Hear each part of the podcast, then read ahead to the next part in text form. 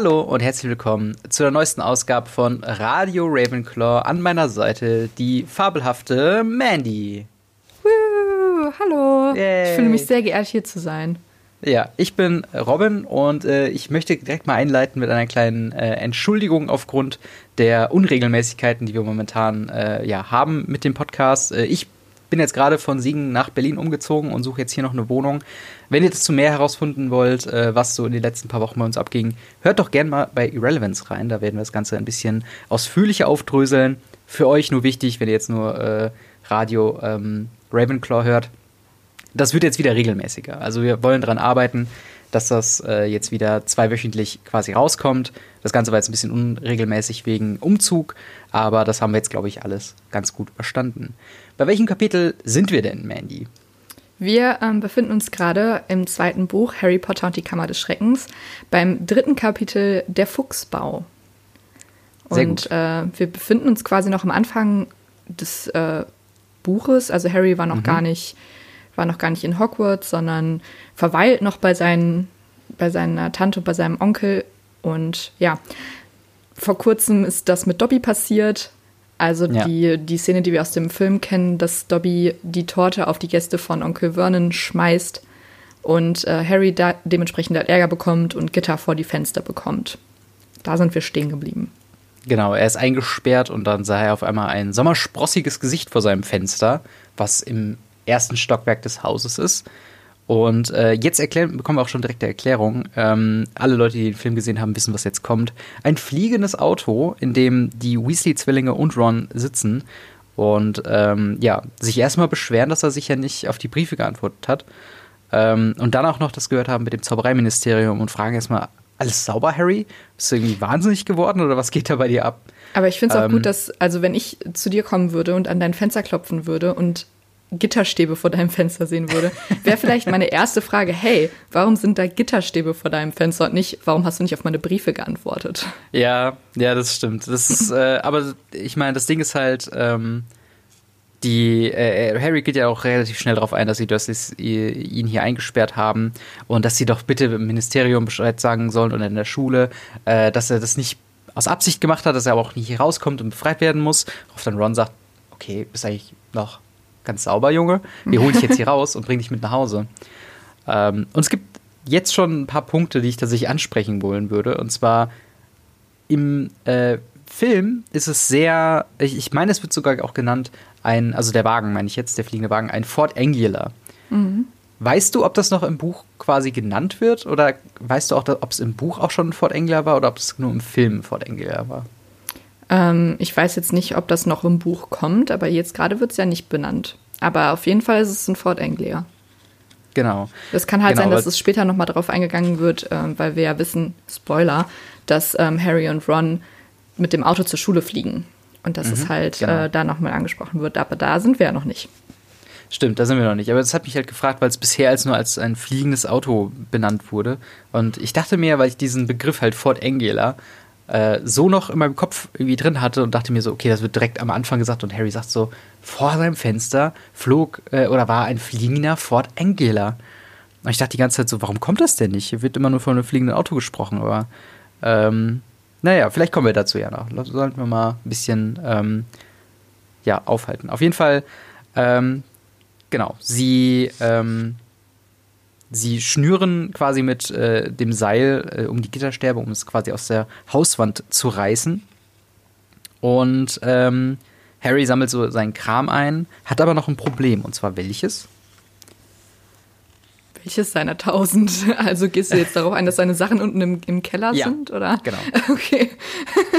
cool. Thanks for putting me on the spot. ich dachte, könnt's mal probieren.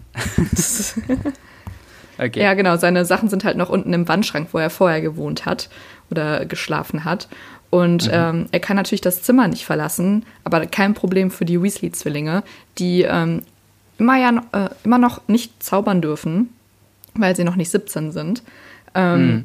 Aber lustigerweise durch ihren Vater, der ja viel mit Muggeln, Muggelartefakten so, so zu tun hat, viel ähm, ja, die Muggeltricks in Anführungszeichen kennen.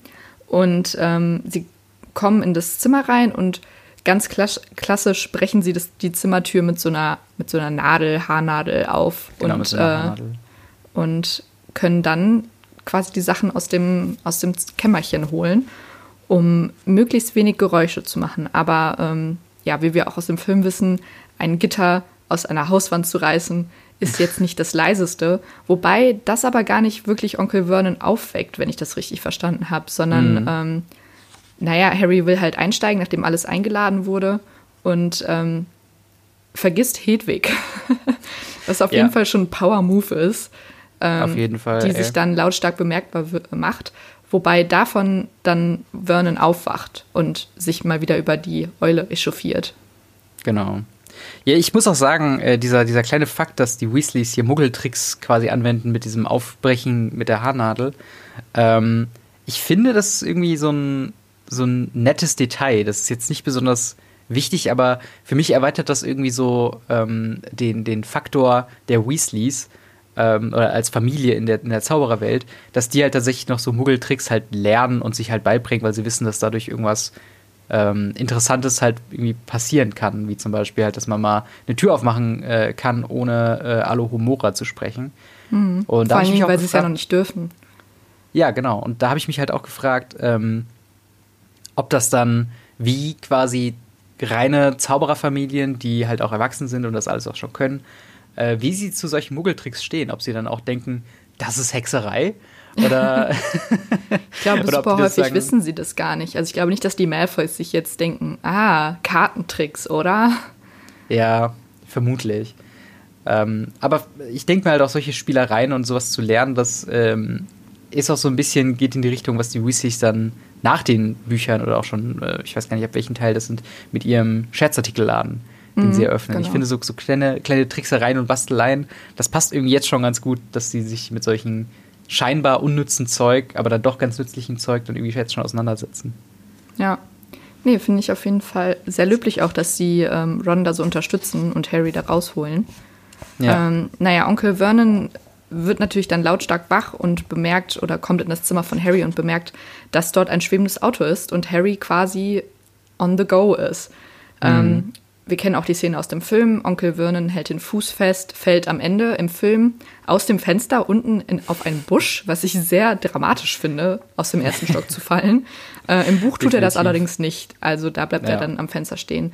Aber was ich mich auch jedes Mal frage, weil Harry macht von Teil 1 bis Teil 4 oder 5 ähm, wirklich jedes Mal so einen heftigen Abgang, wenn er nach Hogwarts geht. Stimmt, und, ja. und kommt jedes Mal zu den Sommerferien wieder. Ganz ehrlich, als Onkel Vern ja. würde ich sagen, ey du kleiner Pisser. Ganz ehrlich, entweder du, du, nimmst deine Sachen und gehst oder du nimmst deine Sachen und fährst.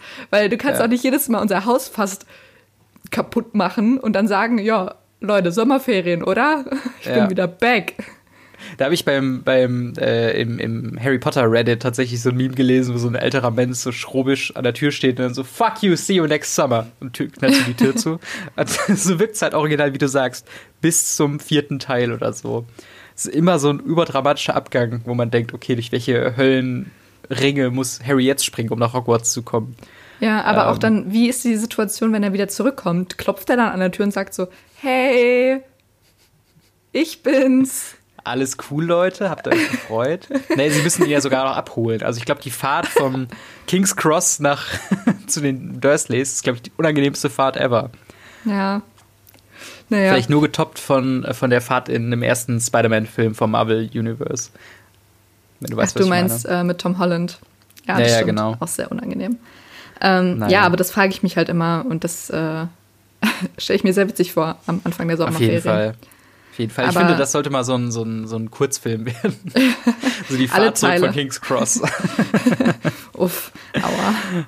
Ja, glaube ich auch. Ähm, genau, auf jeden Fall ähm, haben wir dann ein kleines Gespräch im äh, Auto, wo dann Harry erstmal so ein bisschen erzählt, von Dobbys Warnung bis zur Katastrophe vom äh, Veilchen-Nachtisch, ähm, wo dann ja beide Zwillinge ähm, dann sagen, okay, das ist irgendwie nicht ganz koscher, was da, was da irgendwie abgeht. Und ähm, Harry vermutet dann auch, beziehungsweise die rätseln so ein bisschen, wer dahinter stecken könnte. Und sie sagen tatsächlich ein sehr interessantes Detail. Und zwar, dass Dobby hätte nicht agieren können und auch nicht zaubern hätte können, ohne eine Erlaubnis. Und äh, sie folgern hier jetzt, sage ich jetzt mal, ins, ins Blaue hinein, ähm, dass halt Dobby zu den Dracos gehört, äh, zu den Malfoys gehört, nicht zu den Dracos. Mhm. Ähm, aber halt als eine Art Trick von Draco, um Harry daran zu hindern, nach Hogwarts zu kommen. Ähm, zum einen finde ich sehr witzig, dass Harry alle Sachen, die ihm negativ in der Schule passieren oder die ihm irgendwie negativ im Leben passiert, irgendwie zurückführen kann auf Draco. also irgendwann, irgendwann wird es, glaube ich, ein bisschen äh, sehr viel. Auf der anderen Seite, wird es jemals irgendwie aufgeklärt, wie Dobby ähm, dazu in der Lage war? Nee, ich glaube tatsächlich nicht.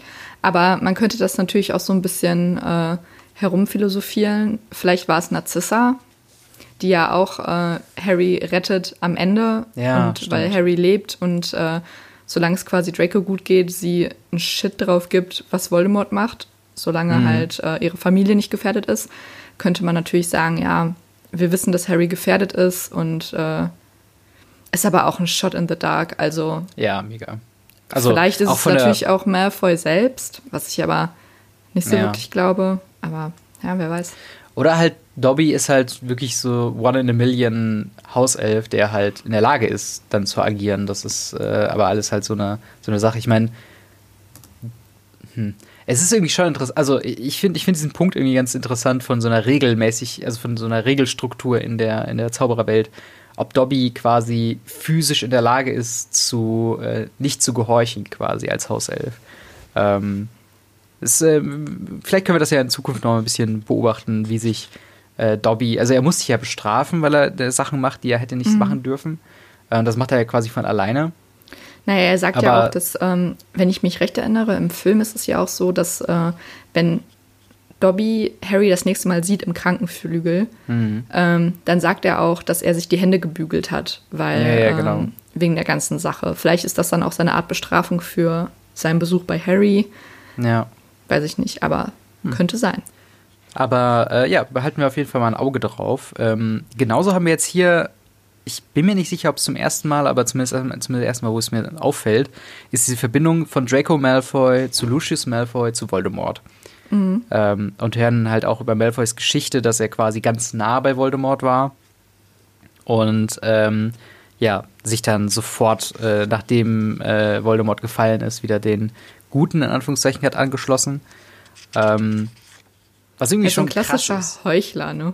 So, ja, ja, genau. Oh Mann, nee, weil also Hintergrundwissen ist ja, dass viele Anhänger Voldemorts gesagt haben, sie standen unter dem Imperiusfluch. Mhm. Ähm, deswegen haben sie Voldemort gefolgt und das kann man ja natürlich nicht beweisen, dass es nicht so war. Und ich mhm. denke mal, so intelligent wie Lucius halt ist, würde er das auch gesagt haben. Ja. Und dementsprechend kann man ihm halt nicht verwehren oder ihn festnehmen und nach Azkaban schicken. Ja, und er blieb ja auch nach wie vor einflussreich. Also ist ja immer noch mhm.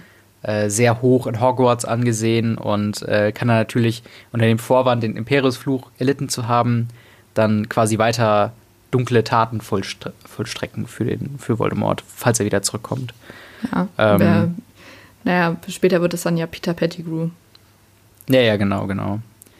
Ähm, ja, aber dann von dieser ganzen Theoriererei geht es äh, erstmal zu ein bisschen was ähm, ja, lighthearted-mäßigem, äh, wo man dann sagt, okay, ja, Mom, also Mrs. Weasley hätte gerne einen Hauselfen zum Bügeln. Das Einzige, was sie haben, ist ein alter Ghoul in der Dachkammer und Gnome ja, sie kommen jetzt ja erstmal am Fuchsbau an. Nee, nee, klar, aber sie reden gerade noch quasi, dass sie halt kein Hauself haben, sondern nur diese Ach so, dass sie halt die ärmere, ärmere quasi Schicht der Zauberer genau. darstellen. Und danach in dem Gespräch, immer noch im Auto, wir sind noch nicht angekommen, ähm, wird auf Percy kurz eingegangen, dass selbst die, äh, ja, die Zwillinge so ein bisschen stirnrunzelnd auch nicht wissen, was da jetzt abgeht. Ähm, weil er schreibt quasi den ganzen Tag Briefe, schließt sich in sein Zimmer ein und sie konnten sich de dementsprechend auch nicht ähm, äh, Hermes borgen, die Eule von ähm, Percy. Hermes, der Götterbote. Oder Hermes, der Paketlieferant. Oder das. Ähm, und ja, äh, auch das ähm, wieder natürlich mit Verweis aufs ganz am Ende, ähm, mhm. wo dann Percy verrät ja die Weasleys, richtig? Mhm. Also er wechselt ja. zur äh, dunklen Seite quasi. Äh, okay. Äh, kommt aber später zurück, keine Sorge. Aber ich finde es auch, ne, klar, du hast die gute Zaubererfamilie, aber ich meine, wer, wer kennt es nicht, dass es immer schwarze Schafe in der Familie gibt, selbst in der eigenen. Klar. Ähm, Klar, natürlich. Und vielleicht Aber, ist man das auch selber manchmal. Ja, das stimmt. Aber würdest du das äh, hier schon, also er wird jetzt hier nicht Briefe verschicken an irgendwelche äh, Anhänger oder so, dafür ist es jetzt quasi noch zu früh in seinem hm. Werdegang, würde ich jetzt mal fast sagen. Aber trotzdem irgendwie interessant. Weiß ich nicht. Würde ich, glaube ich, nicht ausschließen. Echt nicht? Hm. Interessant, warum? Ich weiß nicht, also er muss ja schon immer den Hang dann dazu haben, so ein bisschen äh, anti zu sein und seine Familie ein bisschen selbst zu verachten würde ich mal sagen. Mhm. Das muss ja schon irgendwie dazugehören, wenn du zur dunklen Seite rübergehst. Das hört sich so ein bisschen nach Star Wars an, ne? Ich gehe zur dunklen Seite der Macht. Ja, ähm, aber Harry Potter und Star Wars sind nicht so weit auseinander, wenn es um die Moralfrage geht. Ja, stimmt. Aber ähm, naja, er könnte halt natürlich, weiß ich nicht, vielleicht auch Informationen ans Ministerium weitergeben, weil er, wenn ich mich recht erinnere, macht er da doch auch ein Praktikum oder so, sowas in der Art. Puh, ja, es könnte sein, ja. Ähm, aber also sowas ähm, oder er hat vielleicht auch einfach nur eine Freundin, die er, der er schreibt. Mm. Oder das, Freunden. Das wäre natürlich, das wäre natürlich das, äh, sag mal, was am ehesten zu einem jungen Erwachsenen irgendwie passen würde. Aber gerade wenn man so die Geschichte mit der Kopf hat, was dann später mit ihm passiert, hat man dann irgendwie schon so, hm, hm, hm. vielleicht macht er jetzt schon shady things. Ähm, wir lernen außerdem noch ein bisschen was zu ähm, Arthur Weasley.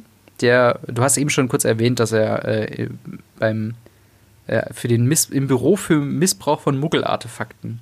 Mhm. Ähm, Was arbeitet. eine richtig geile Abteilung im Ministerium ist. Und vor allen Dingen, die sind, ja, die sind ja nur zu zweit in dieser Abteilung. Mhm. Das heißt, Arthur kann sich die Welt machen, wie sie ihm gefällt, wirklich. Ja. Also, das finde ich halt sehr, sehr cool. Er kann die ganzen Muggel-Artefakten, die er so faszinierend findet, halt behalten. Mhm. Und niemand kann ihn anklagen, weil er der Einzige ist, der ihn anklagen könnte. Ja. Außer natürlich seine Frau. Aber äh, ja, ist auf jeden Fall ein cooler Job. Sehr interessant. Definitiv. Ich finde auch Muggel-Artefakte ist so ein geiler Begriff, den es, also, den es halt auch wirklich nur so hier geben kann. Natürlich wegen Muggel, aber auch Artefakte, so dieses, ähm, dieses, dieser, dieser wissenschaftliche Blick auf diese Situation von wegen, was machen die Muggel da? Aber für uns ist es halt eine Steckdosenleiste oder mhm. ein Stempel oder so, weißt du, irgendwas komplett Ordinäres. Ähm, und ja, wir hören ein paar Geschichten mit die Teekanne, die ausrastet und herum ähm, äh, kochendes Wasser herumspritzt. Dann ähm, ja, selbstverschwindende Schlüssel, was ja auch mal ganz witzig ist mit dem, ähm, ja, weil man ja ständig Schlüssel verliert äh, im ja. Klischee. Ähm, genau, und dann geht es, glaube ich, schon in Landeanflug, wenn ich es hier richtig sehe. Ja. Wir sehen, äh, wir, wir sehen den Fuchsbau den wir uns auch mhm. quasi so wie im Film, also ich habe ihn mir so vorgestellt, wie er auch im Film ist. So ein, ähm, als, er wird als Schweinestall beschrieben. Ähm, und ich finde, er, er, sieht so ein bisschen aus wie mehrere Ställe übereinander gesteckt, so mhm. wild und so ein bisschen ja. schief und total nicht perfekt, aber irgendwie auch perfekt. Ja, voll. Also ich würde ich sehr, sehr gerne da wohnen.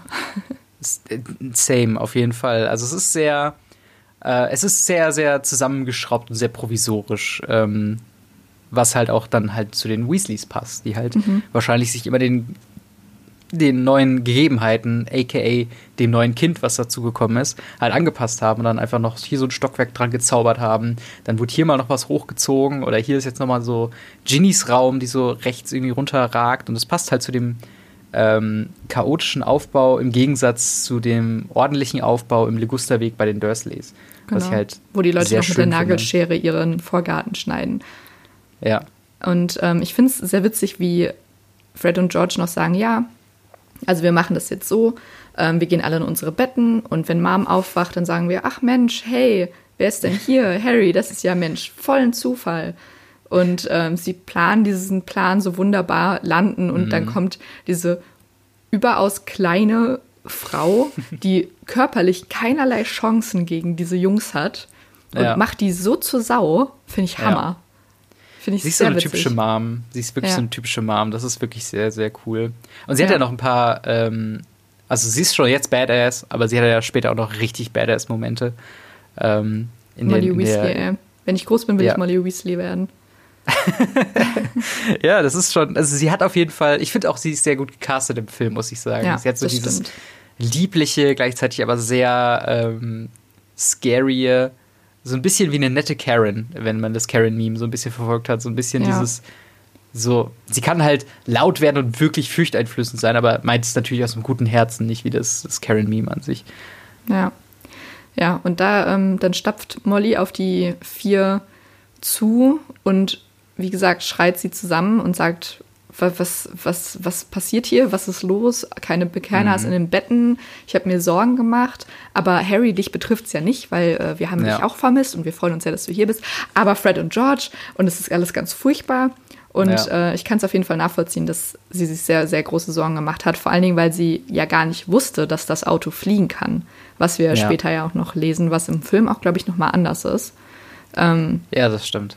Also sie dieses Auto wurde ihr nur als Schrottauto verkauft, was, mhm. äh, was ihr Mann quasi auseinandernehmen wollte, um sich die Teile anzuschauen und nicht um es zu fliegen. Genau, um es zu verzaubern und dann wieder zusammenzusetzen. Aber ich finde äh, das sehr witzig, wie auf ähm, mehreren Kanälen Sachen stattfinden, wie du schon mhm. meinst. So, sie schreit auf der einen Seite die Weasley-Brüder an, auf der anderen Seite, Harry, mein Liebster, ich bin so froh, dass du da bist. Hol dir da erstmal eine Stulle. So nach dem Motto, so richtig herzlich und dann so, ihr geht jetzt hier sofort nach Hause und so. Ähm, und als sie dann drin sind, haben wir auch schon quasi den ersten Blick nach innen, das voller Kram ist, den ich sehr interessant finde. Also mhm. ähm, zum einen die Uhr an der Wand, die keine Ziffern hat, aber dafür so Sachen hat wie Zeit für Tee, Zeit zum Hühnerfüttern, du kommst zu spät, also das irgendwie kontextsensitiv dir anzeigt, was du quasi sehen musst, um äh, zu wissen, wo du hin musst. Also ich schätze halt auch, die wandelt sich ständig, je nachdem, wer drauf guckt quasi. Ja. Oder ich liebe auch also es erinnert mich an diese Uhr, die im Film gezeigt wird, wo die äh, Gesichter von den einzelnen Familienmitgliedern ja. sind und dann anzeigt, wo die sich gerade befinden.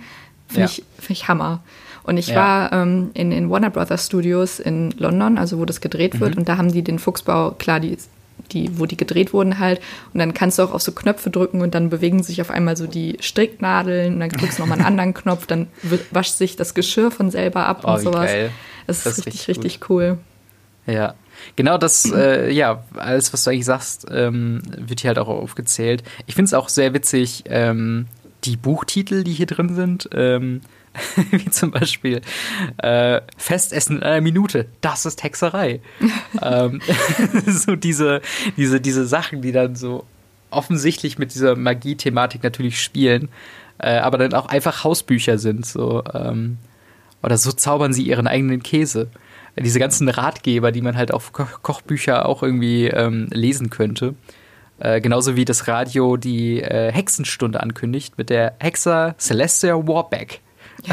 also stelle ich mir wirklich sehr, sehr. Ähm, also ich, ich stelle mir das sehr witzig vor. Ich glaube, ich würde gerne in diesem Haus einfach mal so rumgehen und einfach nur gucken. Also ich beneide dich da um deinen Besuch bei den Warner Brothers Studios. Ähm, das alles nachholen. mal in Persona zu sehen. Sehr gerne, sehr gerne. ähm, und tatsächlich haben wir auch wieder, ähm, was ich eben meinte, mit so einer mehrebenen, also mehrschichtigen? Äh, mit mehrschichtigen Dialogsgeschichte oder, oder dass auf mehreren Ebenen Sachen stattfinden, sehr gut immer eingefügt mit ähm, Klammer auf, Klammer zu. Wie, ähm, wir haben halt diesen Monolog von, ähm, von äh, Molly, und ähm, zwischendurch immer wieder in Klammern so von wegen, aber hört mal. Und dann, jetzt schaufelt sie sich noch drei Spiegeleier auf Harrys Teller, einen nicht zugelassenen Wagen übers halbe Land zu fliegen. Und das haben wir sehr häufig, später auch noch bei dem Entgnomen, wenn er so klein sagt, so hm, loslassen. Und irgendwie beim Lesen, ähm, auch wenn ich es quasi laut, äh, laut lesen würde, würde ich halt auch quasi diesen Dialogpart oder die eine Hälfte komplett anders betonen als die andere Hälfte, die in den mhm. Klammern steht. Einfach nur, ich finde es irgendwie sehr interessant, wie das so, ähm, ja, wie einfach auf, auf so subtile Art und Weise so mehrere Ebenen dargestellt werden, obwohl man ja quasi nur linear liest, quasi. Ja. Nee, ähm, und dann kommt ja auch schon äh, der, das Familienoberhaupt Arthur Weasley von der Arbeit auch wieder zurück, was, ich mich, was mich auch mal wundert, dass er morgens von der Arbeit, also macht er Nachtschichten, wenn ich das richtig ja. verstehe. Ähm, und er ist sehr begeistert von seiner Arbeit und dann umso geschockter, dass sich Harry Potter in seinem Haus befindet. Und dann so, Harry Potter in meinem Haus? Ja. Und ähm, ja, die Szene aus dem, aus dem Film kennen wir auch, dass Molly sich dann erstmal darüber aufregt, dass die Jungs mit dem Auto unterwegs waren und dass das Auto überhaupt fliegen kann. Und mhm. Arthur versucht sich dann so charmant wie er ist, da rauszureden und man kann ihm auch eigentlich gar nicht böse sein. Also er ist ja auch nicht so ein wirklich. liebenswerter Charakter. Ähm, ja. Also ich würde, ich würde Arthur heiraten. Ja, du, das passt ja in deinem Schema, dass du später wie Molly Weasley werden wirst. Also, ich finde halt, er hat so eine, er hat so eine lustige Nerdigkeit für sein Fach. Ja, total. Ähm, er ist halt komplett, er hat zum einen einen Beruf, was sein, sein Hobby entspricht, also dieses Umgang mit Muggelartefakten. Und dann geht er nach Hause, wahrscheinlich bei der Nachtschicht, und dann halt so nach einem kurzen Schläfchen irgendwie im Nachmittagsbereich, kurz bevor er wieder zur Arbeit muss, äh, geht er in seinen Schuppen, bastelt da rum, zaubert ein bisschen und so und guckt mal, was er mit diesen ganzen Sachen machen kann. Ähm, und, und ist halt komplett fasziniert. Äh, da gibt es ja auch noch, also das allein hat so viel Comedy-Potenzial und das wird ja dann in späteren Teilen halt nochmal äh, aufgeführt, wo sie versuchen, einen Brief zu verschicken und ähm, all solche Sachen. Also es ist schon, ähm, ja, alles sehr, sehr schön. Ich mag auch Mr. Weasley wirklich sehr und gerade die Interaktion mit Mrs. Weasley. Ähm, wo man dann schon irgendwie weiß, so, okay, sie hat schon irgendwo die Hosen an und macht so den Dampf heiß und er ist mehr so der Verspielte. Ähm, Finde ich, find ich sehr, sehr humorvoll. Auch ähm, spricht auch so ein bisschen wie für die, für die Familie. Das ist halt nicht so diese klassischen, auch da wieder der Unterschied wie bei den Dursleys, wo ja dann eher so Onkel Vernon derjenige ist, der so die mhm. Sachen ansagt und so weiter. Ja. Ja, es ist halt einfach direkt, man spürt selbst beim Lesen und geschweige denn beim Film halt direkt so eine Familienwärme. Mhm. Und das hatte ja. man halt bei den Dursleys gar nicht. Bei denen war es halt irgendwie sehr kühl und die Interaktion zwischen den Eltern war halt sehr kalt und faktisch, also es ging nur um, um Fakten und da, und da bei den Weasleys spielen halt Emotionen eine große Rolle. Also Molly sagt mhm. ja auch, sie hat sich so und so gefühlt, sie hat sich Sorgen gemacht und Arthur sagt dann auch, ja, aber ne, Muggel-Artefakten sind halt mein, mein Ding, so. Mhm. Also es ist so sehr emotional und ja, schön, finde ich. Auf jeden Fall, auf jeden Fall. Ähm, Genau, in dieser Situation, wo sich äh, Mr. und Mrs. Weasley anschreien, ähm, sagt Sehr halt schön. so. Sie schreien sich an. ja, also sie sind, äh, sagen wir, eine leidenschaftliche Diskussion führen. Ähm, sagt Ron so, hey, komm, wir machen uns mal auf mein Zimmer ab. Und ähm, da äh, treffen wir quasi auch schon mal auf Ginny, die sich komplett zurückgezogen hat, die mhm. zu dem mhm. Zeitpunkt nur einmal kurz quiekend in der Küche stand und dann wieder abgehauen ist. Und ähm, sie She's komplett schüchtern ist. Genau, sie ist so richtig Fangirl für Harry Potter. Ähm, und dann kommen wir in Rons Zimmer, was vermutlich im Brand steht, anscheinend. es ist halt komplett rot-gold eingedeckt mhm. mit den Nationalfarben des äh, Quidditch-Teams, das er, von dem er Fan ist. Und ich meine, also er ist zu dem Zeitpunkt zwölf. Wer hatte mit zwölf nicht ein Zimmer komplett ja. voll gekleistert mit irgendwelchen Postern? Ich weiß nicht, was es bei dir war, bei mir war es High School Musical. Ähm, also bei, mir war es, bei mir war es wirklich allerlei Zeug. Zum einen ähm, Harry Potter, ich hatte ein riesengroßes Filmplakat. Ja. Ähm, quasi an der Decke hängen. Ich hatte so eine Dachschräge. Ich oh, das hatte so ich noch super lange in Siegen, das äh, so ein Plakat. Und es hängt Sehr eins cool. vor mir von Harry Potter. Ja, Gerade. okay. Aber ich glaube, ich habe ein anderes gehabt. Ich glaube, ich habe wirklich einfach nur das, was jetzt auf dem DVD-Cover quasi drauf ist. Ähm, vom ersten Teil? Vom ersten Teil gehabt, genau. Ah, ja. Ich hatte ähm, total oft auch das erste, aber jetzt habe ich das letzte. Ja, okay. Ich hatte noch so eine Harry Potter Banderole mit dem Artwork aus den Büchern ähm, drin, was halt quasi einmal so durchs Zimmer ging. Ähm, und noch ein, also ich hatte auch alles vollgestellt und halt vor allen Dingen dieses typische Ding, was Kinder machen, was super dumm ist, aber ich damals super geil fand, und zwar Sticker an Möbel kleben. so äh, Sachen, die so in, in, in, irgendwelchen Heften dabei waren und so weiter. Dann habe ich da halt meinen mein Kleiderschrank mit voll geklebt und so ein Scheiß. Das habe also ich, ich auf jeden Fall gemacht. Aber ich kann es auf jeden Fall nachvollziehen, dass ähm, Ron da so auch keinen Grund sieht, das irgendwie anders zu machen. Äh, wenn er halt so ein Riesenfan von den, ähm, wie heißen sie? Die äh, Chudley Cannons ähm, ist. Was ich übrigens, ich habe da mal ein bisschen übrigens nachgeguckt, by the way. Ähm, und zwar die Chudley Cannons, also Chudley ist tatsächlich ein Ort in äh, Großbritannien, in Devon.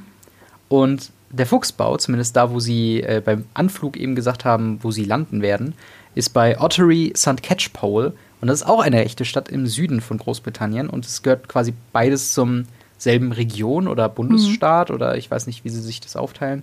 Das Auf ist quasi, Fall wenn du in Köln wohnst, dass du erst FC Köln-Fan bist oder so. Sozusagen, genau. Das darauf wollte ich hinaus, dass es halt so ein Lokalding ist.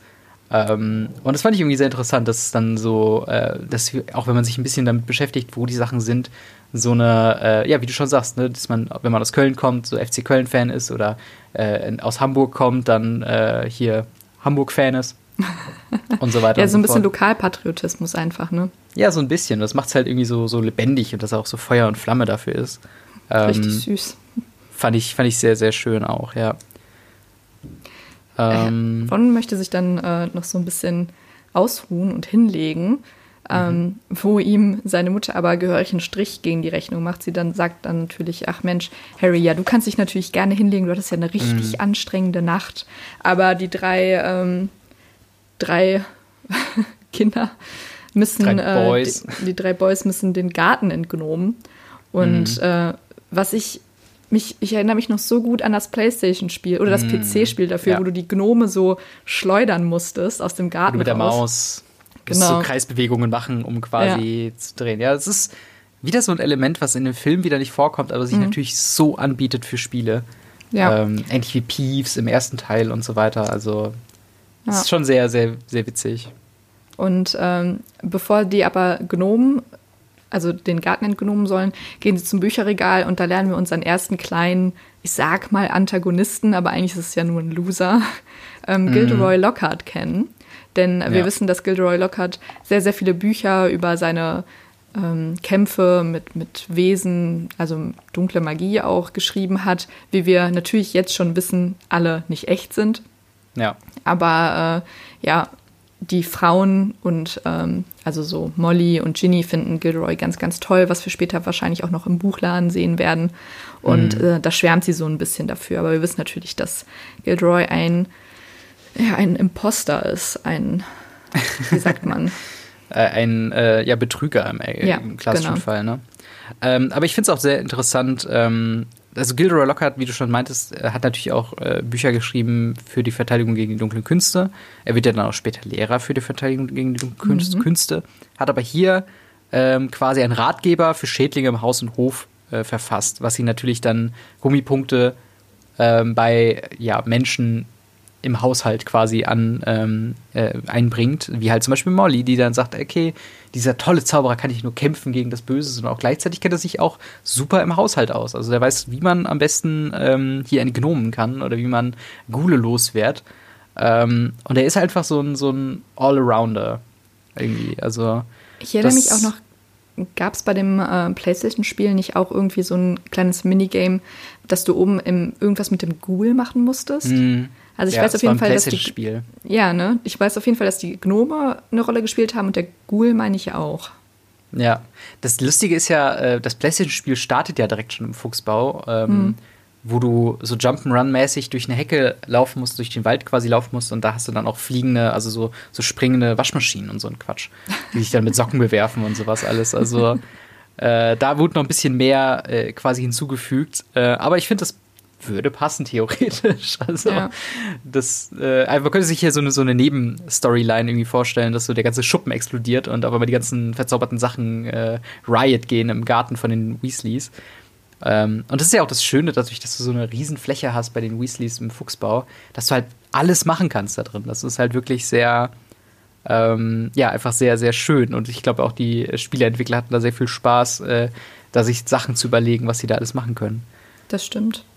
Hätte ich auch noch mal Bock drauf, das nochmal zu spielen, ehrlich gesagt. Ja, habe ich gerade eben so drüber nachgedacht. Ich glaube, ich habe es nur am Laptop installiert. Ich glaube, ich gucke mal gleich rein. Nice. ja, ja ähm, aber so neigt sich dann so langsam, also die, die, die drei oder die vier, weil Harry hilft dann trotzdem, gehen dann mhm. auf die ähm, auf Gnomenjagd und da hast du ja eben auch schon gesagt, dass ähm, die Gnome quasi festgehalten werden und sich so ein bisschen, also es sind keine Gartengnome, wie wir sie kennen, also so kleine Weihnachtsmänner mit Weihnachtsmänner, Hütchen, ja.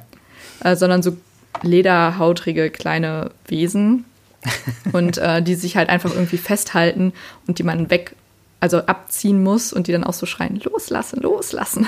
Naja, genau. Find ich finde es auch sehr, ich finde auch einen Fakt ganz nice, ähm, dass äh, als dann, ich weiß nicht, wer anfängt, ich glaube Ron oder äh, Fred oder George, nimmt so einen am, am Fußgelenk und zeigt quasi Harry, wie er damit umgeht.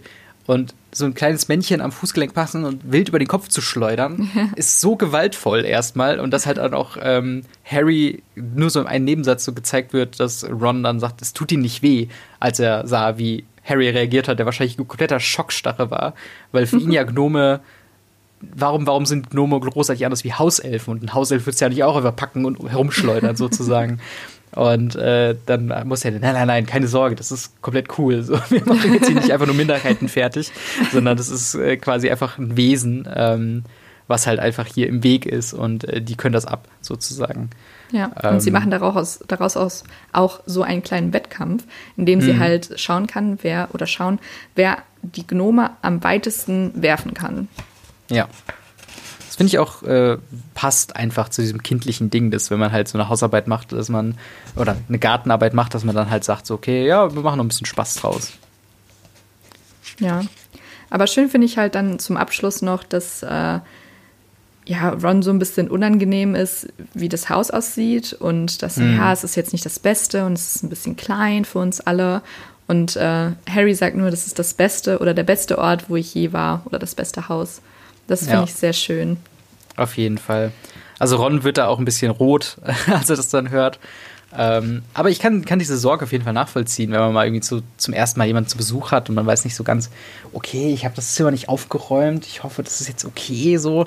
Und wenn man dann halt so diese, dieses, diesen Relief hat, von wegen, ja, es ist absolut cool, so äh, ist es halt, finde ich, finde ich sehr cool, dass es halt noch ja. so kurz, auch diese Unsicherheit von Ron ähm, sehr menschlich einfach ist. Ja, sehr schön. Ja, und das war ja. auch schon äh, der, das Kapitel der Fuchsbau. Und im nächsten Kapitel befinden wir uns dann bei Flourish and Blots. Mal sehen, genau. wie wir da hinkommen. wie, wie fandst du denn, äh, wie fandst du denn das dritte Kapitel?